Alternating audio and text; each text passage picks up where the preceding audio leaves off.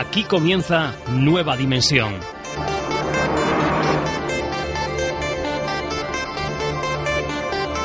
Con Juan Gómez.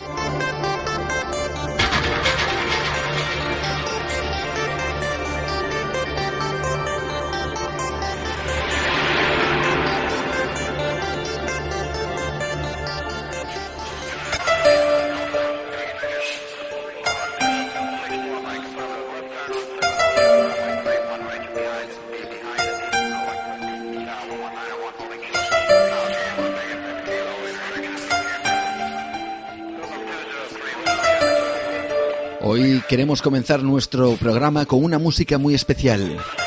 Una música que nos hace mirar a las estrellas.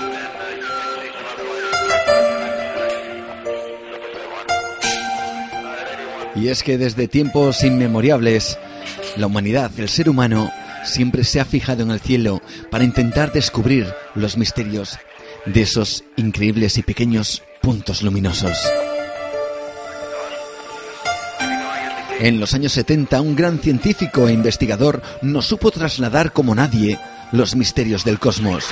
Su forma de hacer accesible y entendible para el gran público conceptos tan complejos como la física cuántica, la distribución de la energía por el universo, las teorías de Einstein o el propio origen de la vida en la Tierra, le valieron a Carl Sagan el reconocimiento de mucha gente nunca se había enseñado el cosmos o la ciencia en general como él realizó en sus documentales. Pero tras esta labor de divulgación también se escondía un Carl Sagan que creía firmemente en la existencia de vida más allá de nuestro planeta. Por eso, junto con otros científicos, en esa época se lanzó un mensaje al espacio, un sencillo código donde se situaba a la Tierra nuestro sistema solar, a nuestra humanidad, información de nuestro ADN o el nivel de población.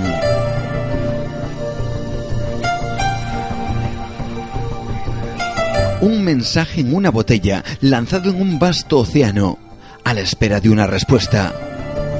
Muchos se preguntan si realmente ya hemos sido respondidos.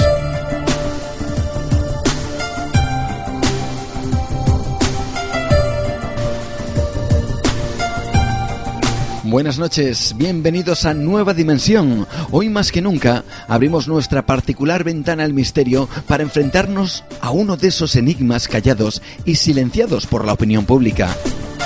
Decimos esto porque hoy hablaremos de uno de esos fenómenos ante los cuales no se explica el cerrazón informativo, ante los cuales no se explica cómo un fenómeno de tales características no aparece en los medios oficiales de información un misterio del cual muchos piensan que tiene su origen precisamente allí, en las estrellas.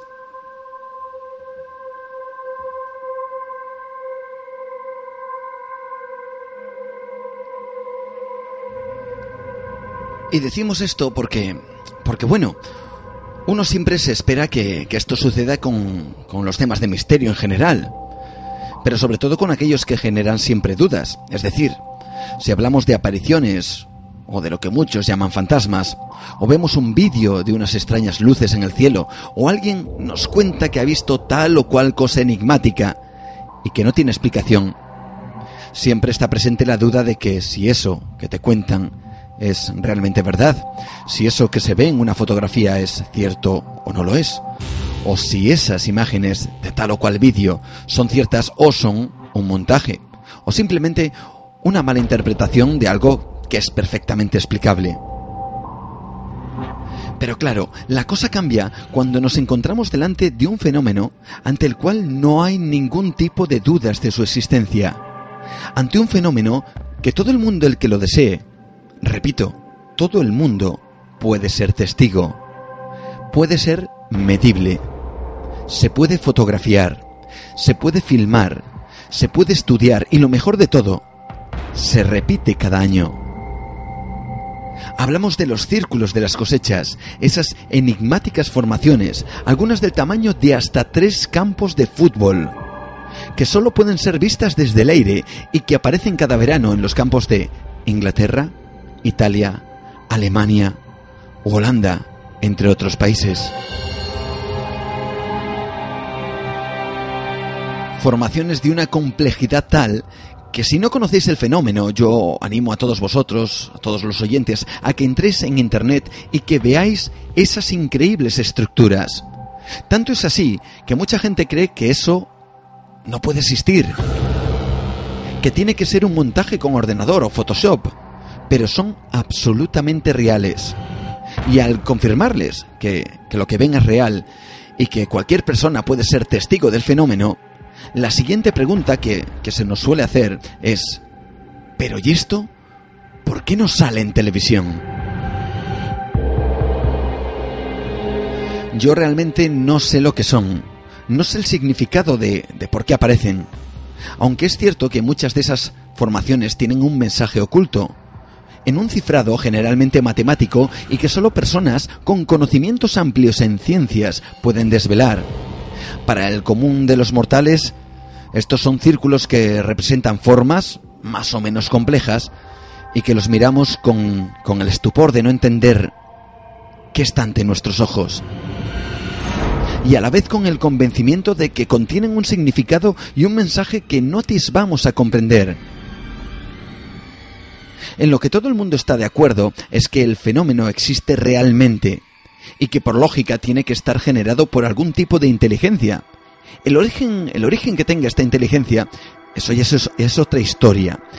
Pero sea quien sea, tiene que tener unos conocimientos de matemáticas, física o química tan avanzados que hay muchos investigadores expertos en estos campos de la ciencia que aseguran que hay círculos con contenidos tan complejos que se les escapan.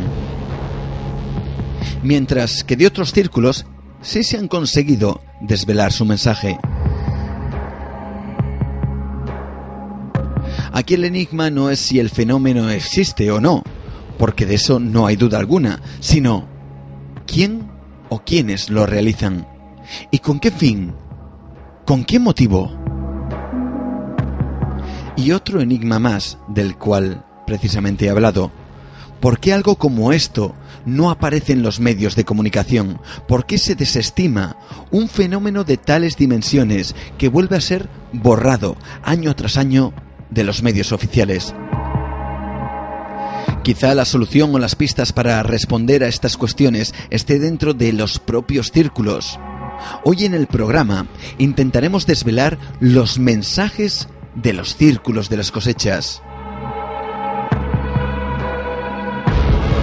Y para hacerlo, hablaremos con Vicente Fuentes Rodríguez, investigador, escritor, profesor de matemáticas e ingeniero químico, que gracias a sus conocimientos ha podido desvelar muchos de los mensajes ocultos de estas formaciones. En tan solo unos instantes, aquí, en Nueva Dimensión, el mensaje oculto de los círculos de las cosechas.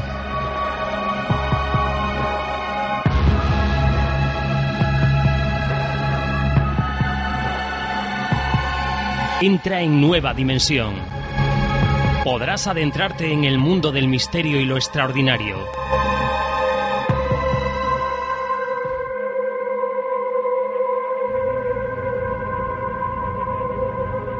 Seguimos adelante aquí a través de Nueva Dimensión, el programa que, te ofrece este tipo de, historias que a todos nos desconciertan, historias que sin duda alguna van a representar un enigma. Y hablando de enigmas, eh, a mí personalmente yo tengo que, decir que, este es uno que me apasiona verdaderamente y que siempre he tenido muchísimas ganas de, de poder hablar de él de una forma sobre todo seria, rigurosa y en este caso a través de un gran profesional, alguien que ha estado in en los lugares donde este fenómeno ocurre.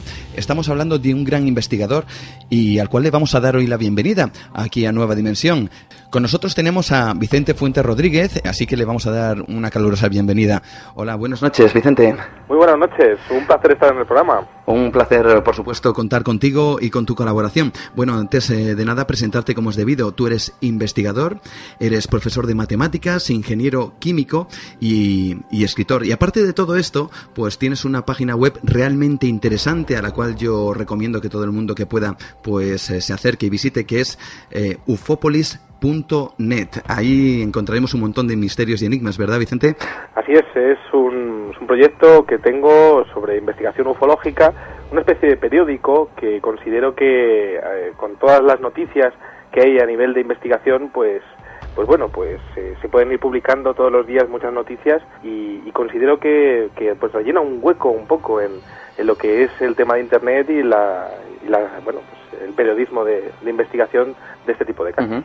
Tienes además publicado un magnífico libro acerca de, lo que, como comentaba, uno de los fenómenos que se repite cada año y que desde el programa consideramos más impactantes eh, del mundo del misterio. El libro eh, se llama El enigma de los eh, círculos por Corona Borealis, porque no hablamos de sucesos que, que, solo ven unos pocos y de los cuales, digamos, no hay pruebas o grandes pruebas ni constancia. No hablamos, por ejemplo, de la visión de un fantasma o una luz extraña en el cielo y que apenas deja testigos, a los cuales eh, podemos creer o no creer en el relato. Hablamos de algo que todo el mundo puede ver, escépticos o no.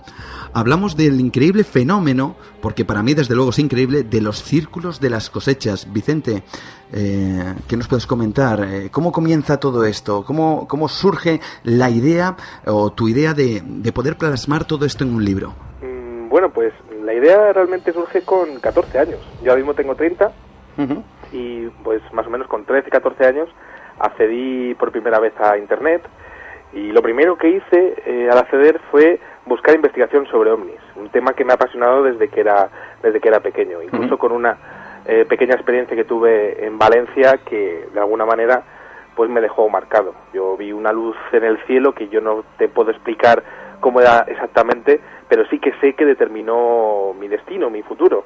A partir de ese momento, pues eh, yo leía todo lo que caía en mis manos y con el paso del tiempo fui interesándome poco a poco con libros y con publicaciones sobre el enigma.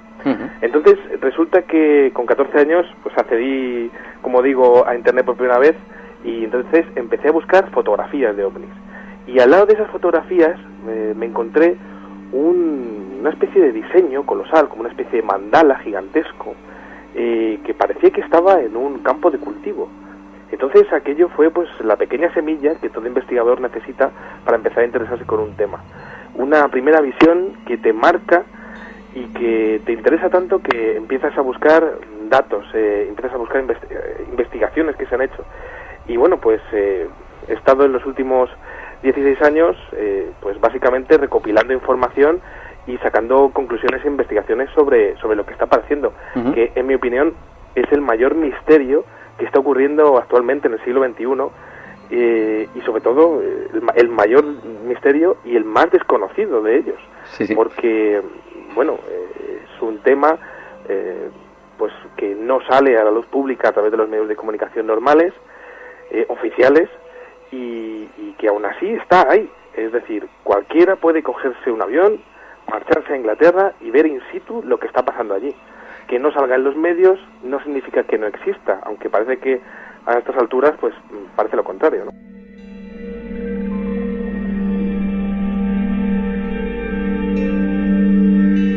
Luego nos meteremos un poquito precisamente con, con, eso. ¿Por qué no salen los medios de comunicación? Que eso quizá formaría parte, algunos dirían, de alguna conspiranoia, pero mucho nos da que, que bueno, quizá algo de eso haya. Em, a mí me gustaría, porque claro, esto de los círculos, la gente lo conoce efectivamente, como tú bien has dicho, pues eh, rara vez en televisión, pero la verdad es que este fenómeno se remonta desde hace muchísimo tiempo y cuando decimos muchísimo tiempo hablamos de siglos atrás, ¿verdad, Vicente? Así así es. tenemos menciones de incidentes parecidos en la India y en Pakistán en el siglo III después de Cristo. Prácticamente todas las culturas eh, de la Tierra eh, aluden a señales de los dioses en, los, en sus campos, en sus terrenos. Eh, pero sí es cierto que el fenómeno se focaliza básicamente en Inglaterra. Alrededor de un 80% de los diseños auténticos que aparecen cada año aparecen en en las Islas Británicas, en especial en un condado de Inglaterra que se llama Wiltshire. Esto es muy curioso porque en el siglo XVII en ese condado de Wilshire eh, existen unos, unos legajos, unos, una especie de periódico ancestral eh, plasmado pues en unas pues, lo que sería pues una imprenta de aquel entonces que ya aludía a una noticia que estaba ocurriendo en, un campo de Wilshire. un agricultor que estaba reportando que había eh, plantaciones donde aparecían círculos gigantescos y él aludía a que tenía que ser pues el demonio, eh, tenía que ser el demonio que era lo único que se conocía paranormal siglo XVII. Eh, todo lo que se sabe de lo normal pues tenían que ser brujas, duendes o demonios, ¿no? Era muy curioso porque en esa publicación del siglo XVII se hablaba de que ningún ser humano podía hacer lo que lo que se veía en, en aquel campo. Las plantas estaban dobladas de tal manera que ningún ser humano hubiera tenido tiempo para hacerlo. En aquel, en aquel legajo también se hablaba eh, que se había aparecido el, diseño por la noche y habían aparecido también luces alrededor de ese diseño, como una especie de fuegos que definía el legajo. Estas características eh, son las mismas que se reportan a día de hoy en el siglo XXI. Y es muy curioso porque estaríamos hablando de que a partir de ese momento hay diferentes menciones sobre todo en Inglaterra, incluso la Royal Society llegó a interesarse por el tema en el siglo XIX, eh, hasta llegar hasta el, hasta el año, a los años 70 del siglo pasado. Los años 70 del siglo pasado eh, es como si fuese un renacimiento del fenómeno, como empezar desde cero. Sí, ahí prácticamente, Vicente, perdona que te interrumpa, ahí arranca, digamos, oficialmente o para todo el mundo que que bueno pues que estamos en este mundo occidental arranca este fenómeno. Eh, bueno hay un mensaje a mí me gustaría empezar con, una cosita muy clara y precisamente arranca precisamente en esos en, en, esos años un mensaje que aparentemente pues no tiene nada que ver con lo que estamos comentando ahora que es un mensaje que se, que se lanza a las estrellas con científicos de primer nivel como fue Carl Sagan. Explícanos coméntanos qué es, qué es lo que ocurre con todo esto con este mensaje exactamente mira eh, en el año 1972 eh, dos testigos una localidad de Marlborough, en Inglaterra, en, este condado de Wiltshire que estábamos mencionando, reportaron que había aparecido delante de ellos un círculo de las cosechas y se estaba doblando el trigo prácticamente delante de ellos. Eh, dos años después, eh, ya teniendo como referencia esto, dos años después, eh, bueno, pues tenemos que entender el contexto con que la NASA ya había puesto el hombre en la Luna, ya habían acabado las misiones Apolo y, bueno, pues iban a inaugurar el radiotelescopio de Arecibo. Entonces, bueno, pues como relaciones públicas, que muchas veces también es la NASA, que también necesita vender su actividad al mundo para, eh, de alguna manera, eh, pues justificar también sus gastos, ¿no? Eh, bueno, pues también con una propuesta muy romántica de Carl Sagan y Frank Drake, pues se decidió hacer un, lanzar un mensaje en código binario, pues explicando un poco quiénes son los seres humanos, ¿no? Cuál es su sistema decimal, cómo es la cadena de ADN, cómo es el aspecto de un ser humano, dónde está situado, dónde está situado el planeta Tierra eh, con respecto al Sol, explicaban los planetas interiores y los planetas exteriores, y la Tierra pues aparecía un poquito levantada con respecto a los demás, como diciendo, bueno, pues aquí estamos nosotros. Eh, se explicaba la altura del ser humano, la población de la Tierra en el año 74, eh, bueno, pues una serie de datos científicos que cualquier civilización que pudiese recibirlos, pues se haría una idea de cómo somos los seres humanos de la Tierra.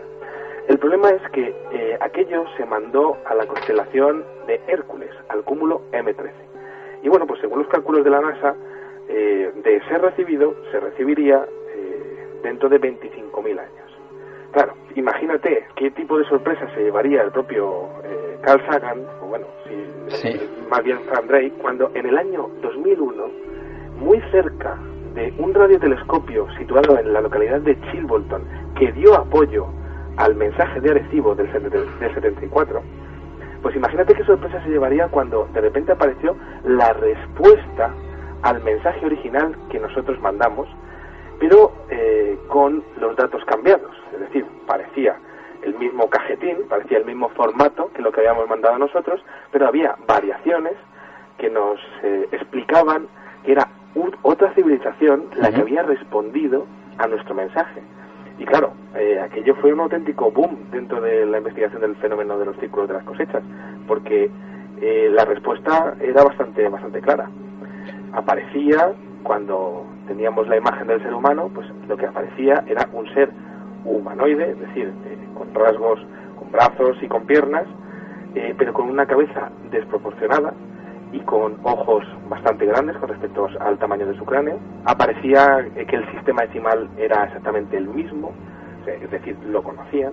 Aparecía una variación con el tema de la cadena de ADN, es decir, la parte paterna aparecía dañada y la parte materna pues aparecía idéntica a la nuestra, como dando a entrever un poco que eh, esos seres que estarían respondiendo serían clones, es decir, serían todos nacidos de experimentación genética. Esto eh, enlaza bastante con varias teorías ufológicas eh, muy tradicionales que hablarían de que estos seres realizarían actividades en la Tierra muy relacionadas con el tema del ADN, es decir, buscando algo que ellos habrían perdido con el paso de los años.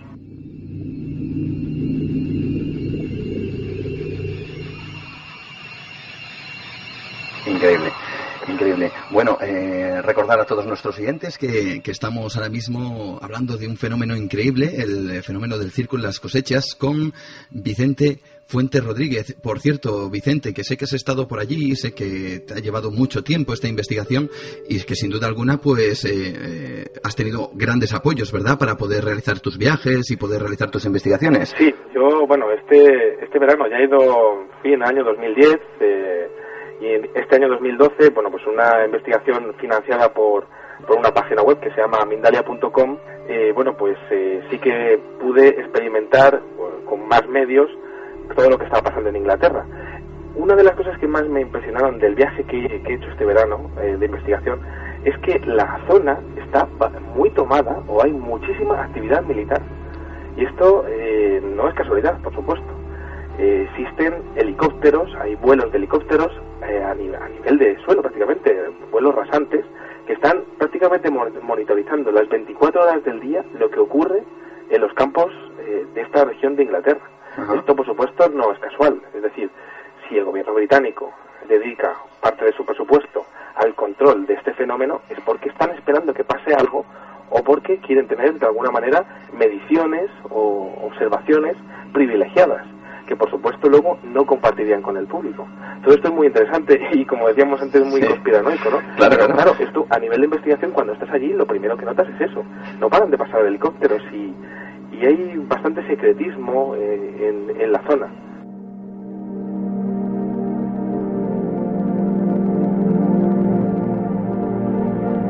Según, según tu opinión, eh, bueno, todos quizá nos podemos imaginar, ¿no? Pero según tu opinión, ¿por qué crees que, este fenómeno, que al principio era, eh, bueno, pues era muy simple, ahora eh, luego hablaremos de ello, eh, los círculos cada vez son, más complejos, aunque bueno, hablar de círculos muchas veces ya es simplemente peyorativo, porque las formas son variopintísimas, podríamos decir.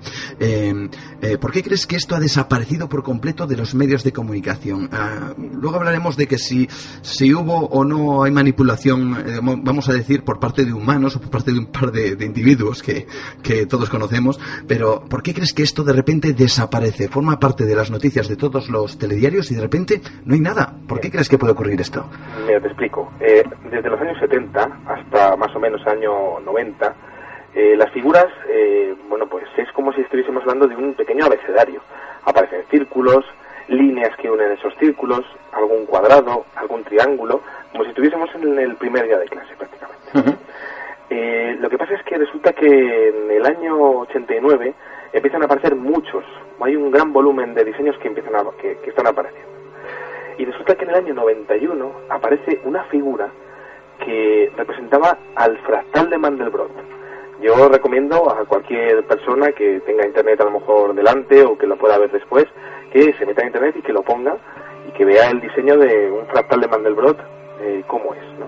Pues es muy curioso porque, claro, es una figura que es extremadamente difícil de representar a nivel de ordenador y también es, bueno, no te puedes imaginar lo que sería ya poder representarlo eso a oscuras en un campo de, de, trigo sin un solo error y con un diámetro de alrededor de 80 o 90 metros. Estamos hablando de, un campo de fútbol. Sí, brutal, vamos.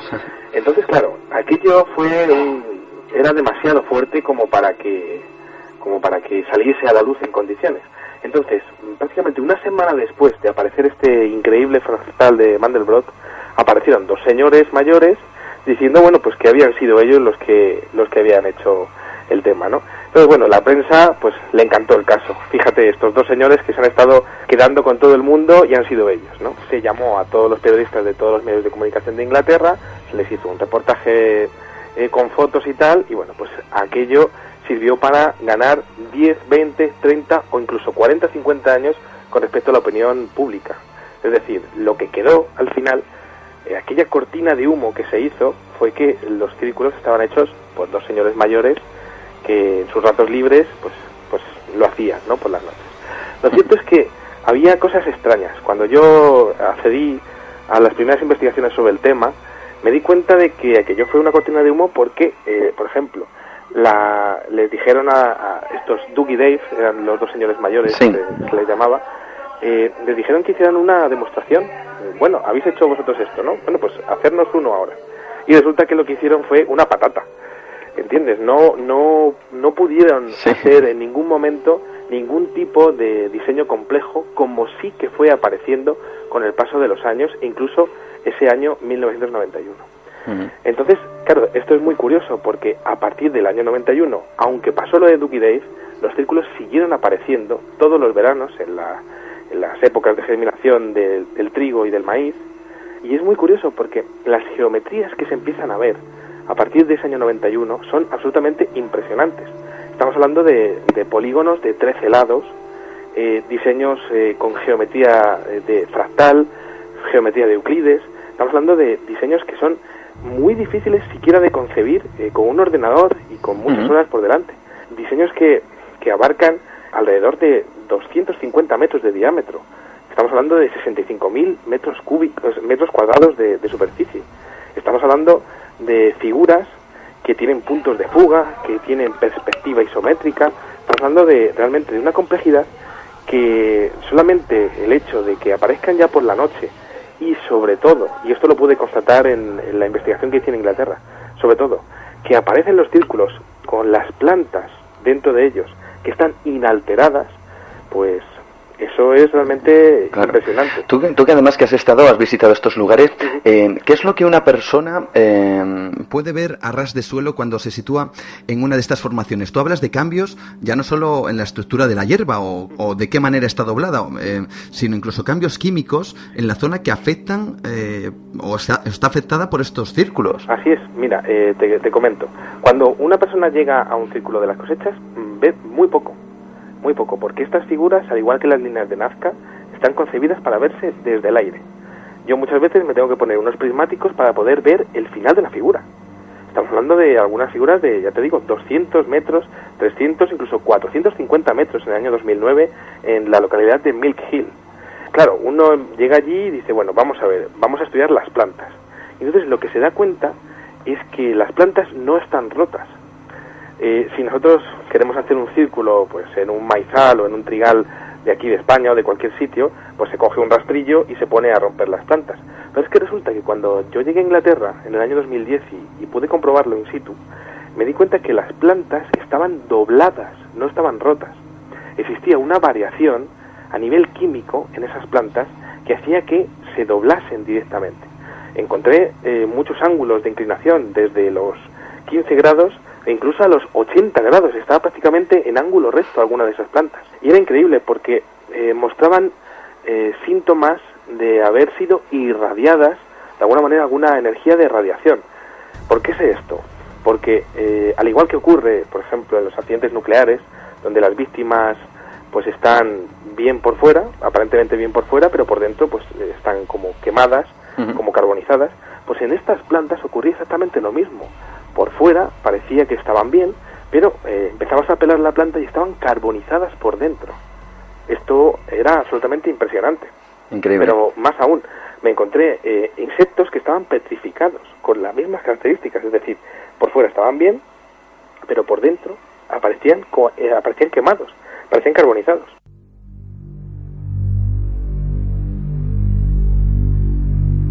Es increíble. Em, bueno, alguien eh, está claro que, que, esto tiene un origen, eh, vamos a decir, eh, pues con, inteligente, por decirlo de alguna manera, ¿no? Está claro que, que, alguien, que alguien se dedica a hacer eso, eso está clarísimo. Bueno, alguien que, vamos a ponernos un poquito, si te parece, Vicente, en la situación de un oyente, ¿no? Que ahora mismo nos está escuchando, está escuchando toda esta historia, igual la conocía o no, ¿vale? Y como es lógico natural, puede que se pregunte, bueno, si estos son mensajes de algún tipo de inteligencia que desconocemos, ¿cómo es que, por ejemplo, estos círculos no representan un mensaje, vamos a decir, claro de presencia de esta inteligencia que, que detrás. Quizá lo fácil sería que, en vez de círculos, muchos de ellos con un significado realmente difícil de desentrañar, pues dejarán algo más reconocible o más entendible para todos. Quizá eso se pregunte el oyente ahora mismo.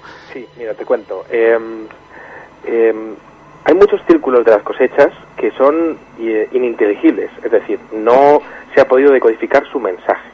Pero claro, estamos hablando de que el lenguaje que se estaría utilizando es el de las matemáticas, que es un lenguaje universal, es decir, en todos los, en todas las civilizaciones que tiene que haber en el universo, eh, tienen que conocer la ciencia de las matemáticas para poder avanzar en su desarrollo. Es de alguna manera el nexo que une a todo el universo, la ciencia y las matemáticas.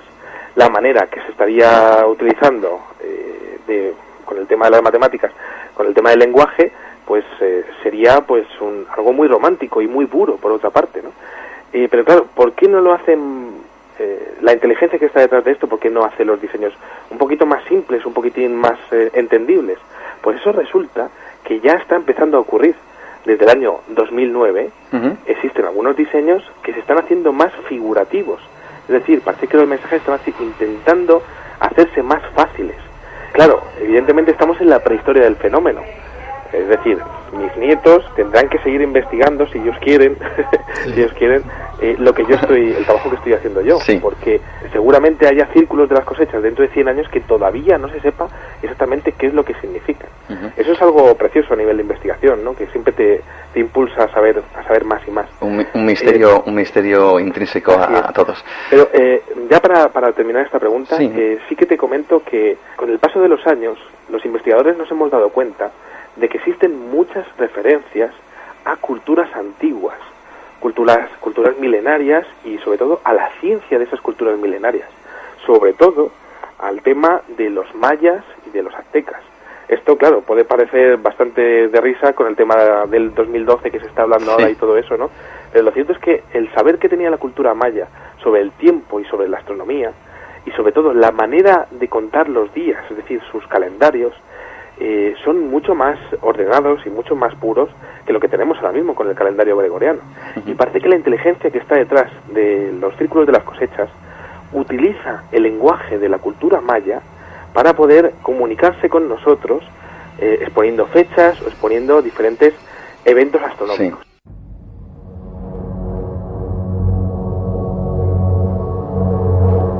Se han catalogado, eh, pues yo creo que miles de círculos, ¿no? Algunos hay que decir que son falsos, ¿eh? pero, pero eso no desacredita ni mucho menos el fenómeno, ¿eh? Yo, yo fíjate, una pequeña anécdota. Yo me he encontrado con gente que, que sí había oído hablar de los círculos. Y cuando les muestras alguna foto de, de, alguno de ellos, que tiene sobre todo una increíble complejidad, la respuesta es casi siempre la misma. a mí me dicen, pero eso, eso no puede ser real. Eso tiene que estar hecho con Photoshop. No, no puede ser que exista. Bueno, bueno y, cuando, y cuando les insistes en que lo que están viendo es real, eh, bueno, la cara de estupor, como diciendo, ¿y esto por qué no salen las noticias? ¿Por qué no hablan de ello? Es increíble. Y te vuelven a preguntar, ¿pero esto es verdad, es real? Bueno, y cuando les dices que además de lo que ven en el círculo, aparte de lo que ven, contiene un mensaje oculto en un cifrado matemático, bueno, la cara se desencaja. Eh, entramos en fórmulas matemáticas, representaciones de teorías, química, física. ¿Qué es lo que nos encontramos en estos círculos que los haga tan increíbles? ¿Qué teorías? Porque está el número phi, el número pi, bueno, esto es increíble, ¿no? Así es, parece una auténtica enciclopedia del conocimiento. Lo has dicho muy bien.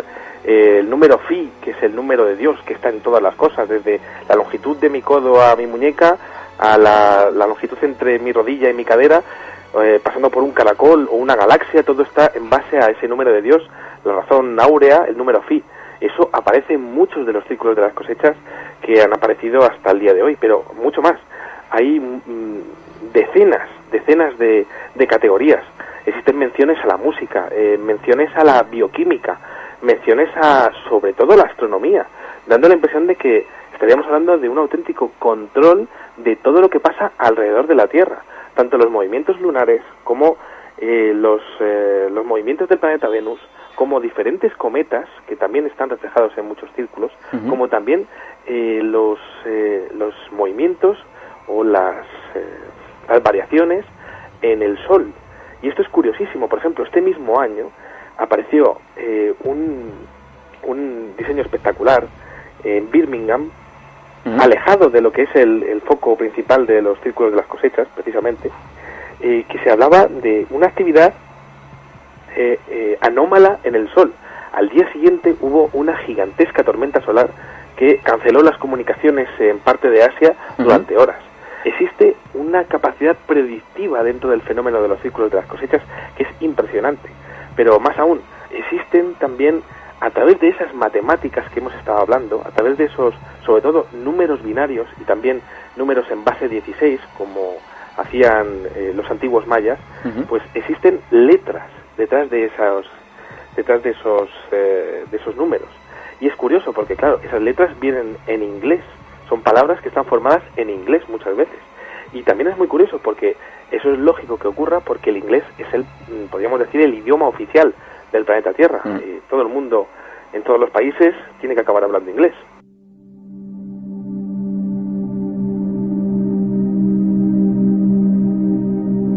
Quizá una de las cosas más interesantes que hayan pasado en los últimos años eh, ha ocurrido en Italia, porque eh, sí es cierto que hablamos del 80% aparecían en Wilshire, pero el otro 20% también es muy importante, aparece en países como Alemania, Suiza y sobre todo Italia últimamente.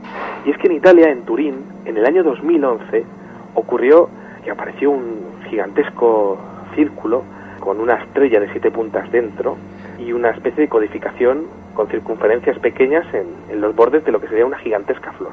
Bueno, pues la, la decodificación de los unos y los ceros que salían de ahí hacía una mención clarísima a uno de los principales dioses sumerios, Ea y también llamado Enki. Aparecían esas dos palabras, Ea y Enki. Según la tradición sumeria, Enki eh, fue un dios que llegó a la tierra y que creó al hombre tal y como somos ahora mismo, el Homo sapiens, a través de pues ingeniería genética. Claro, esto es impresionante porque estaríamos hablando de que o la inteligencia que está detrás del fenómeno de los círculos de las cosechas es la misma que supuestamente nos creó hace cientos de miles de años, o al menos que conoce lo que ocurrió en la Tierra en ese eh, eh, lo que ocurrió en la Tierra en ese momento. Y claro, eso es muy interesante porque está explicándonos un poco lo que sería el origen de nuestra especie a través de una preciosísima flor en Italia eh, y a través de las matemáticas que nosotros podemos decodificar.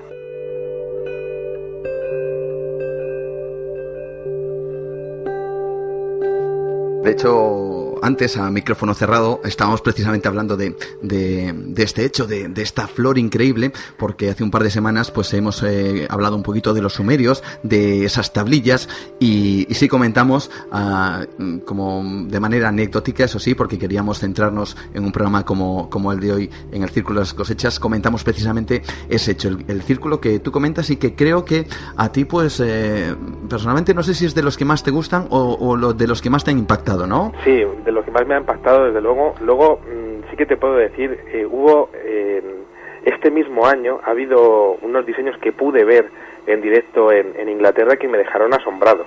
Sobre todo uno de una gigantesca serpiente, eh, una serie de circunferencias que hacen como una especie de forma de serpiente que estaba mostrando a través de la decodificación de las circunferencias pude descubrir que eh, estaba mostrando la situación del planeta Venus en, la, constelación de Tauro.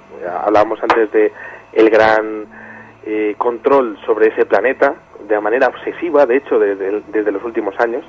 Y lo que más me impresionó de aquello fue eh, comprobar que aquel círculo, aquellos, aquella serie de círculos gigantescos, estaban en una, en una colina, prácticamente. O sea, estábamos en pendiente.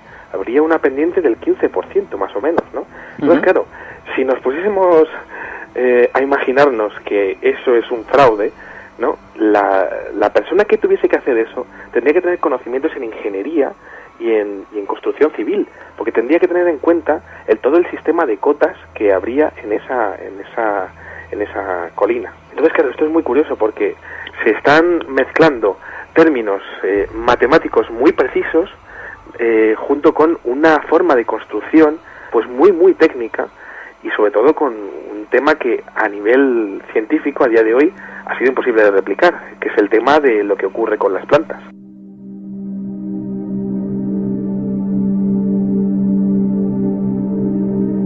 Eh, luego pasaremos a, ciertos mensajes eh, que aparecen en los círculos y que no son mensajes matemáticos, sino mucho más explícitos o algunos de ellos quizá inquietantes, ¿no? Que luego comentaremos. Eh, pero antes me gustaría saber tu opinión. Eh, ahora vamos a hacer un pequeño juego con, con nuestros oyentes que, que, si pueden, pues acerquen a un ordenador y busquen un vídeo que todo el mundo puede encontrar en YouTube donde aparecen esos círculos. Eso sí, tras la aparición de unas esferas luminosas. Bueno, coméntanos porque uno lo ve y realmente se sobrecoge. ¿Este vídeo es real? ¿Qué relación, ¿Qué relación tienen los círculos con el fenómeno ovnis? Bueno, cuéntanos esto porque es apasionante. Sí, existe muchísima controversia con respecto a ese vídeo eh, grabado en Oliver Castle, la localidad de, Oliver Castle en el año 1996. Yo normalmente no lo menciono porque eh, existe tanta controversia detrás de él que no se puede decir que ni que sea auténtico ni que sea falso. Posiblemente no se sepa nunca, aunque los análisis que se han realizado del tema han sido positivos. Es cierto que hubo un documental de National Geographic que intentó demostrar que era falso el, el vídeo, pero eh, lo que sí que es cierto es que el testigo que lo grabó no ha querido volver a saber nada del tema y él siempre ha asegurado que lo que grabó, pues él estaba allí y lo pudo grabar y, aquello pues ha, quedado para la historia. Eh, en todo caso, sí es cierto, lo que sí que es cierto, es que existen numerosas grabaciones de pequeñas esferas lumínicas, estamos hablando del el tipo de ovnis que aparece eh, la mayoría de las grabaciones a día de hoy de, de ovnis auténticos en el mundo. Es decir, eh, más o menos estamos hablando del 90% de los casos ovni a día de hoy son una, una especie de esferas lumínicas de color blanco amarillento que tienen capacidad de mezclarse entre sí y que bueno pues eh, son están siendo grabadas en todas las partes del mundo prácticamente a diario esto es muy curioso porque es prácticamente a diario en algún sitio alguien graba algún vídeo sobre estas esferas. Bien, pues estas son las que sí que se han podido grabar a posteriori. Es decir, eh, se ha aparecido un círculo de las cosechas, eh, algunos algunos aficionados pues van allí a, verlo, ¿no? Y, bueno, pues a, grabar un poco, a ver si, pues básicamente a nivel de investigación o por, por mera curiosidad. Y sí se han visto ese tipo de esferas que se llegan a, adentrar en los círculos, se llegan a salir, llegan a estar mm, flotando a pocos metros de lo que son eh, los testigos, los visitantes que, que, haya, por allí.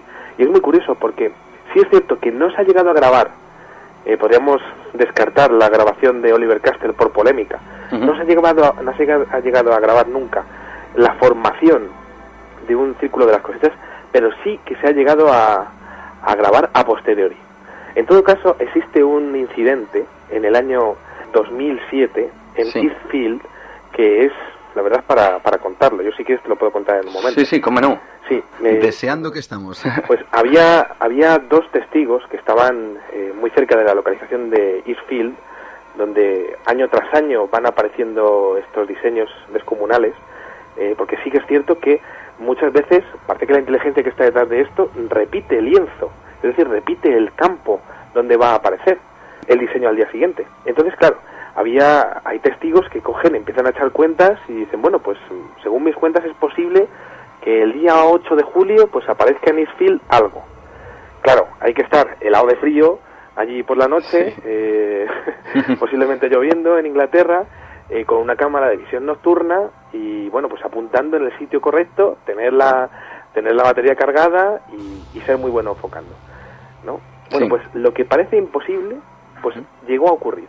Lo que pasa es que eh, aquel testigo, eran las 3 y 13 de, la mañana del día 7 de julio del año 2007, pues lo que es, eh, estuvo grabando, estuvo grabando el campo donde posteriormente aparecería el diseño, y resulta que en la grabación se ve un gigantesco foco de luz. Se ve de, de, repente a las 3 y 13 minutos un gigantesco foco de luz donde pues no se ve absolutamente nada. a las 3 y 20 de la mañana, se ve como ha aparecido una gigantesca formación de 320 metros con más de 70 círculos diferentes. Madre mía. Ha aparecido de la nada, en menos de 7 minutos. Y eso te aseguro que un equipo de profesionales, incluso los militares, no serían capaces de hacer lo que se ve ahí en menos de 7 minutos. Es imposible. Aquella prueba ha quedado también para la historia, pero por supuesto no lo veremos en el telediario de las 3.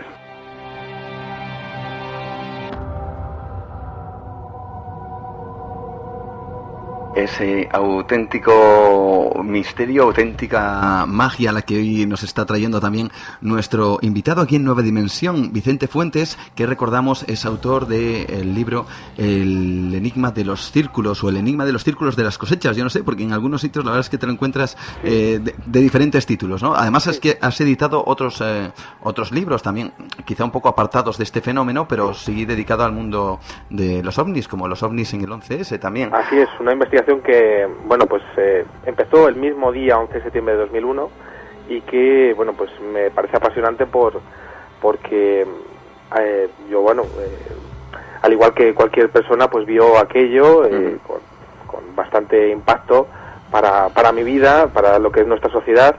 el 11S ha cambiado nuestra vida, nuestra forma de, de concebir muchas cosas eh, pero lo cierto es que yo creo que el 11S es mucho más importante de lo que nos podemos imaginar porque hubo, eh, una, hubo avistamientos de ovnis durante el atentado de las Torres Gemelas. Claro, decir esto pues puede coger cualquier persona y decir, bueno, pues esto es mentira o tal. Se lo han inventado, algo así. Pues yo sí que honradamente cogería y diría pues que observe lo, que he investigado yo, eh, los vídeos de las principales cadenas norteamericanas, la CNN, la ABC, NBC News, las señales que llegaban a Televisión Española, a Telecinco, Antena 3, a todas las cadenas, la RAI, la televisión francesa, la BBC, bueno, pues que observen las grabaciones, que me comenten a ver qué es lo que se llega a ver alrededor de las Torres Gemelas.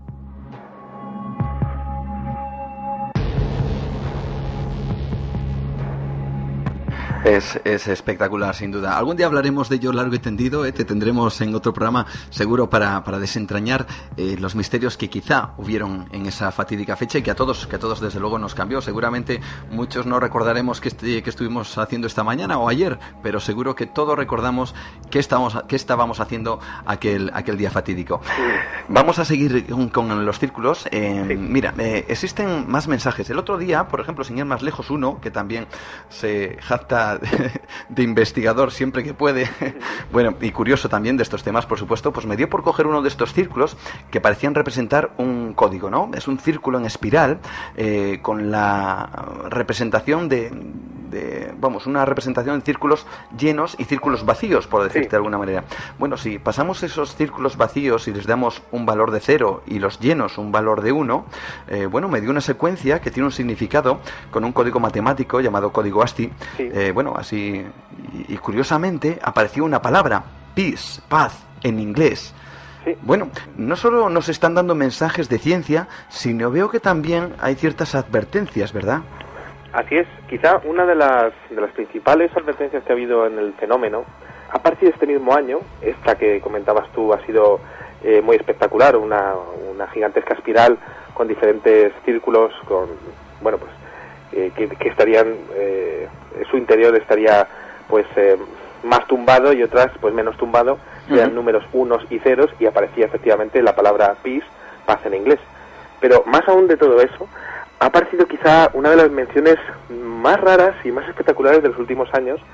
En la localidad de Oliver Castle, hacíamos mención a ella con el tema del vídeo polémico, bueno, pues este mismo año ha aparecido un diseño prácticamente pues, imposible de describir que hace mención a las neuronas espejo.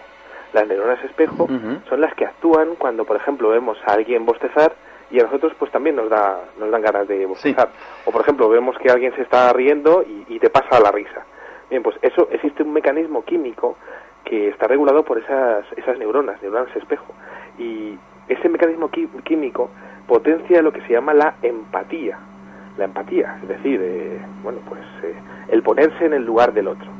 Fíjate qué mensaje tan profundo es el hecho de representar las neuronas espejo con respecto a que en este mundo que vivimos, eh, en esta coyuntura internacional y económica en donde se nos planta una crisis de repente, pues prácticamente el valor que menos se estila o que menos aparece en nuestros gobernantes es precisamente ese, el de la empatía.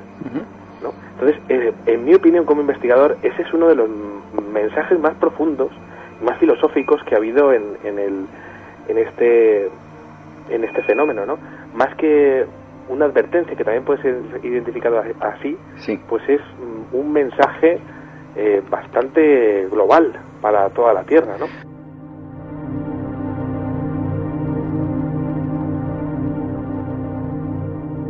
Es increíble porque eso me recuerda, eh, Vicente, eh, yo hace poco, bueno, hemos estado en Islandia, de paso hemos investigado un poco los mitos y, las tradiciones de, la zona nórdica de Europa, y, es curioso porque hay una piedra que simboliza eso precisamente, una piedra que está rota y que simboliza la partición entre la clase política y, digamos, y, el ciudadano de a pie.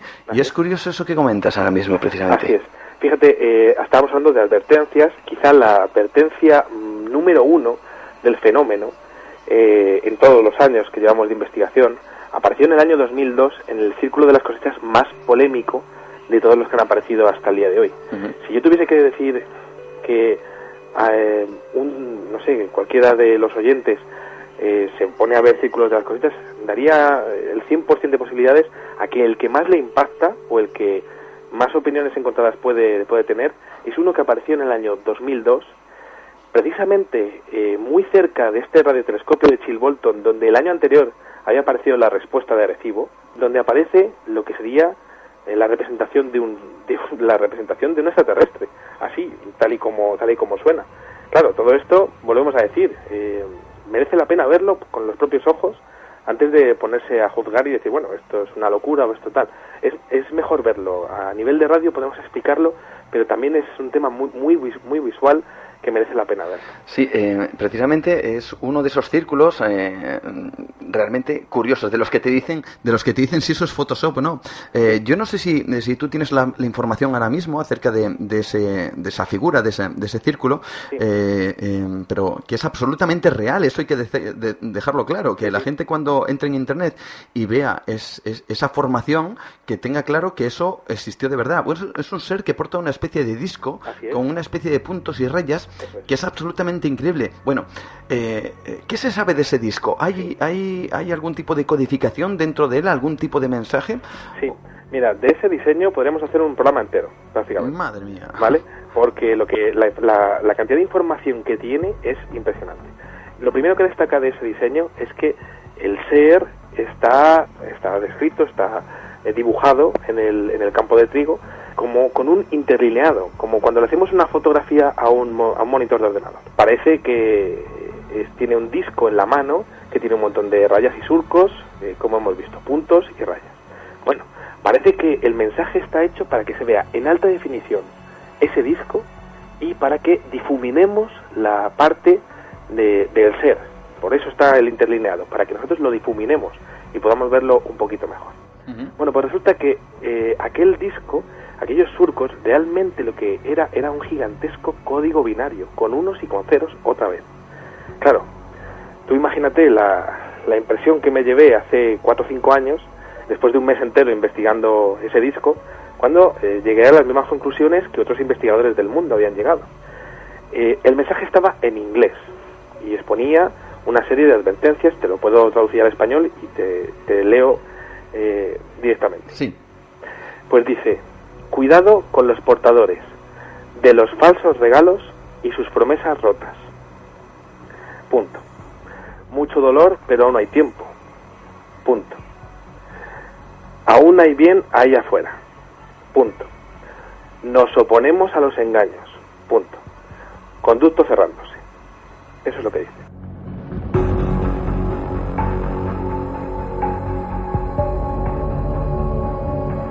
Entonces, claro, eh, a partir de ahí, las interpretaciones que pueda tener cualquier persona sobre eso, pues es muy personal. Eh, el mensaje sí que ha sido identificado como una advertencia con respecto a nos oponemos a los engaños, una advertencia que podría eh, ser, podría enlazar claramente con el tema de la oposición de los gobiernos del mundo a exponer cualquier tipo de información sobre el tema de los ovnis. Parecería ser una reacción de, de, una inteligencia relacionada con el fenómeno ovni que, que estuviese exponiendo a los, a los gobiernos que no le parece bien que la política de oscurantismo se mantenga hasta estos días, desde los años 50 hasta ahora mismo, el siglo XXI.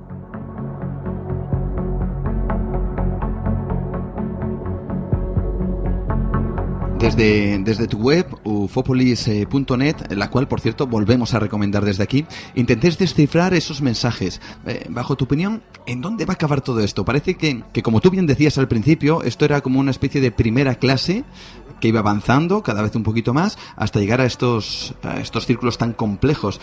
¿Cuál crees que podría ser el siguiente paso en este fenómeno? Yo, hombre, yo podría darte un, un ejemplo, ¿no?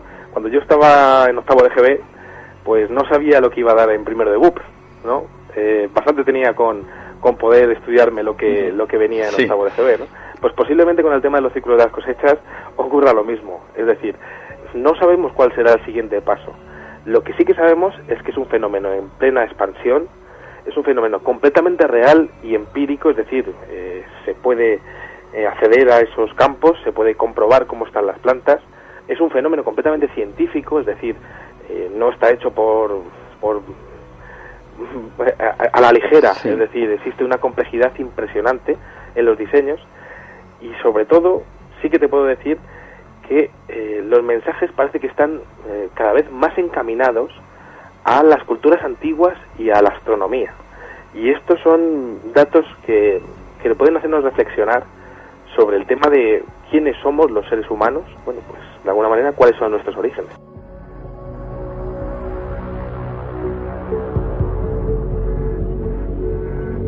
No me gustaría terminar eh, esta entrevista sin, sin, que nos expongas un poquito, eh, pues eh, el hecho de que hablan también, o hay una especie de advertencia, yo creo, acerca de, bueno, del estado de la naturaleza o, del, o de la energía nuclear, ¿no? Sí, así es. Existen numerosas menciones al tema de la energía nuclear. Quizá una de las más curiosas ha ocurrido este mismo año, el día 28 de mayo, en, Alemania, muy cerca de la localidad de Bayern, apareció muy cerca de lo que sería también un, castillo, bueno, muy cerca de un emplazamiento donde había un castillo, lo sigue habiendo, castillo donde los nazis se reunían eh, para estudiar el tema de la energía nuclear y cómo poder hacer la bomba atómica, que era uno de los sueños de Hitler. Es muy curioso porque el emplazamiento resulta que muy cerca de ese castillo también existe una planta de energía eólica. Y entonces, bueno, pues ha aparecido un gigantesco diseño que está exponiendo lo que sería pues una flor que estaría representando la energía eólica. Es una mención como exponiendo que las energías alternativas o el respeto a la naturaleza tiene mucho más futuro que lo que sería la energía nuclear o más bien una advertencia sobre sus posibles usos. Eso ya ha pasado en anteriores ocasiones. Eh, advertencias sobre el tema de la energía nuclear, sobre la bomba nuclear o incluso un círculo de maíz que de, las cosechas, un círculo de las cosechas, que ha aparecido este mismo año en la localidad de Malburg, el día 2 de julio, con una codificación que ha sido identificada como un reloj polar, que daba exactamente la fecha, la hora, el, el, minuto y el segundo en el cual el avión Enola Gay lanzó la bomba atómica sobre Hiroshima, pues era la hora exacta en la cual despegó aquel avión eh, para lanzar la bomba atómica desde las islas del Pacífico. Es una mención tremenda eh, ante un momento histórico que cambia la humanidad. Y muy, muy concreta además, claro. Claro, eso es. Y, bueno, pues es como si la inteligencia que está detrás de esto estuviese intentando explicarnos pues eh, los peligros de lo que sería la guerra y la energía nuclear.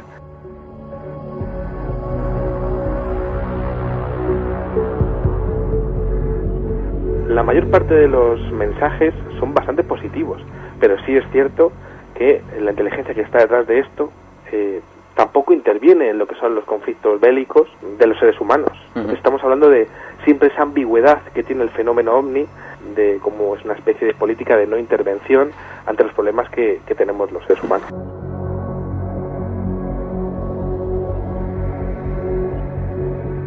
Casi, casi a punto de, finalizar. Tras tus investigaciones, eh, me gustaría que fueras lo más objetivo posible. Ya sé que es complicado porque, lógicamente, tú has estado allí y, lógicamente, uno se empapa de, de, todo ese ambiente, ¿no? Pero, ¿existe la posibilidad con la tecnología que dispone el hombre en la actualidad de reproducir círculos tan complejos como los que hemos estado, de los que hemos estado, eh, estado hablando y realizarlos de la noche a la mañana?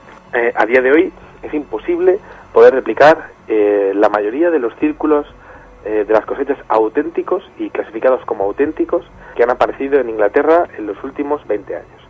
Un dato, eh, ha habido diferentes concursos, tanto en México como en Inglaterra, de con, mucho dinero, estamos hablando de a lo mejor de 100.000 euros o 100.000 dólares en, el caso de, México, donde se propuso a cualquiera, a cualquier persona interesada en el tema que replicase alguno de los círculos de las cosechas que había aparecido.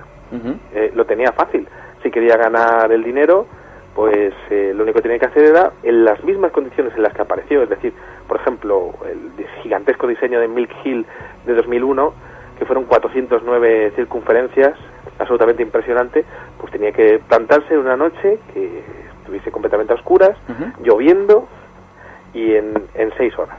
A día de hoy no ha habido ninguna persona que haya conseguido hacer, mm, vamos, ni, ni parecido a lo que apareció en aquellos años, en aquellos, en aquellos diseños.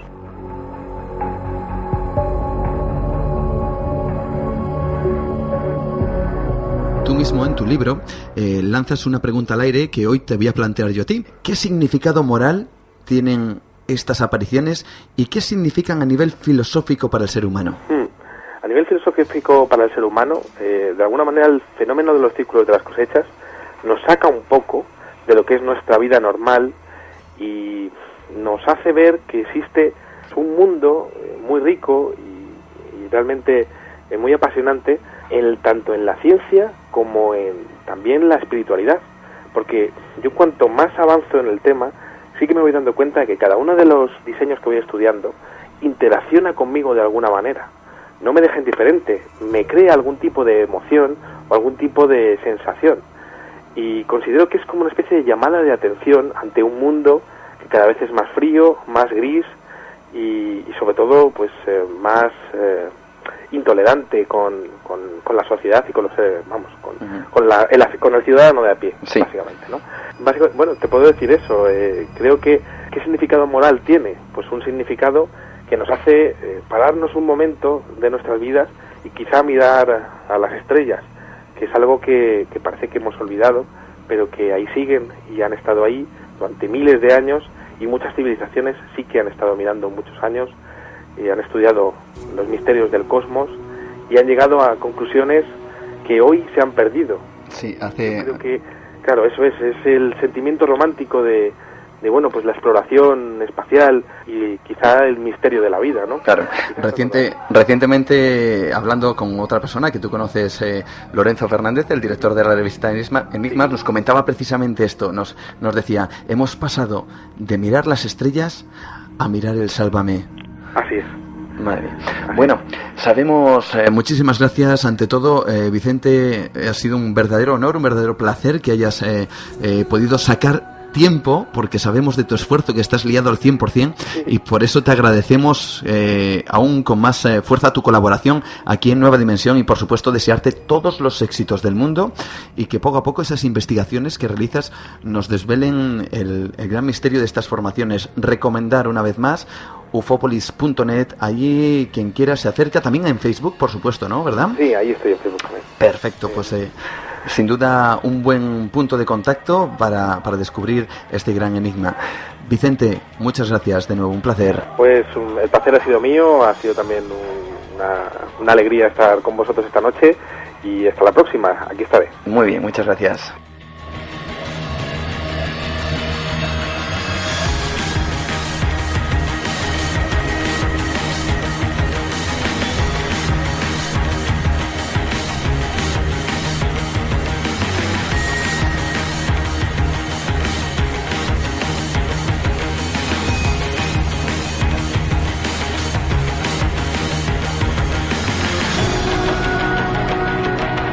Entra en nueva dimensión.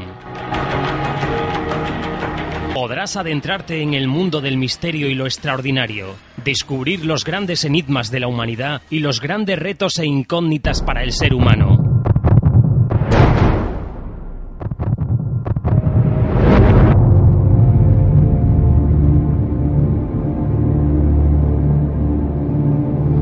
Como dijimos al principio del programa, de todo lo que sabemos, de todo lo que se ha investigado de este fenómeno, solo hay una cosa clara, y es que es real.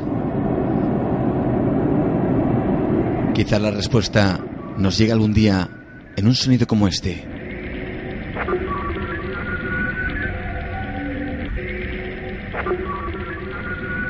En un mensaje de las estrellas.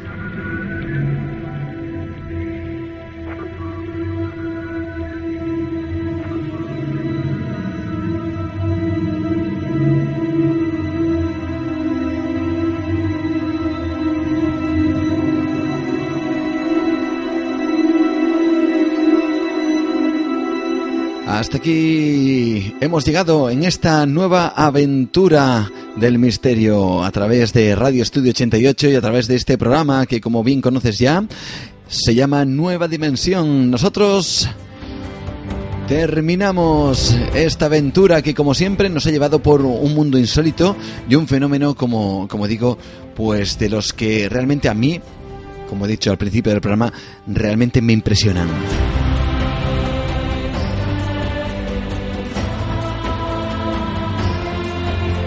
Y de nuevo la sintonía que nos indica que ya nos hemos quedado ya sin tiempo, prácticamente de hecho nos hemos pasado unos minutos de nuestro horario habitual. Y tan solo para recordarte que como siempre estamos en contacto a través de, de internet, nuestras vías para comunicarnos, Facebook, como no, no podía ser de otra manera. Búscanos Nueva Dimensión Cantabria. Hazte amigo nuestro, como siempre te decimos, que ahí nos encontrarás y descubrirás todas las noticias que hay acerca del misterio y de muchas más cosas. También a través de nuestro email, que ya estamos, eh, ya estamos recibiendo alguno que otro muy interesante, nueva dimensión radio arroba yahoo.es vías de contacto y si quieres escucharnos, por supuesto, en cualquier instante, en cualquier momento, accede a la página web evox.com, evox.com, búscanos Nueva Dimensión Radio y allí encontrarás todos los programas, una auténtica audioteca para que descubras todas las cosas que aquí comentamos a través de nuestra ventana al misterio. Y como siempre agradecer tu compañía a estas horas de la noche, en esta jornada y a disfrutar de este fin de semana que sin duda te lo tienes bien, bien, bien merecido, bien ganado. Un saludo de Juan Gómez. Dentro de 15 días, el misterio vuelve a ser protagonista aquí en Radio Estudio. De 12 a 1 nos encontramos. Un abrazo. Adiós.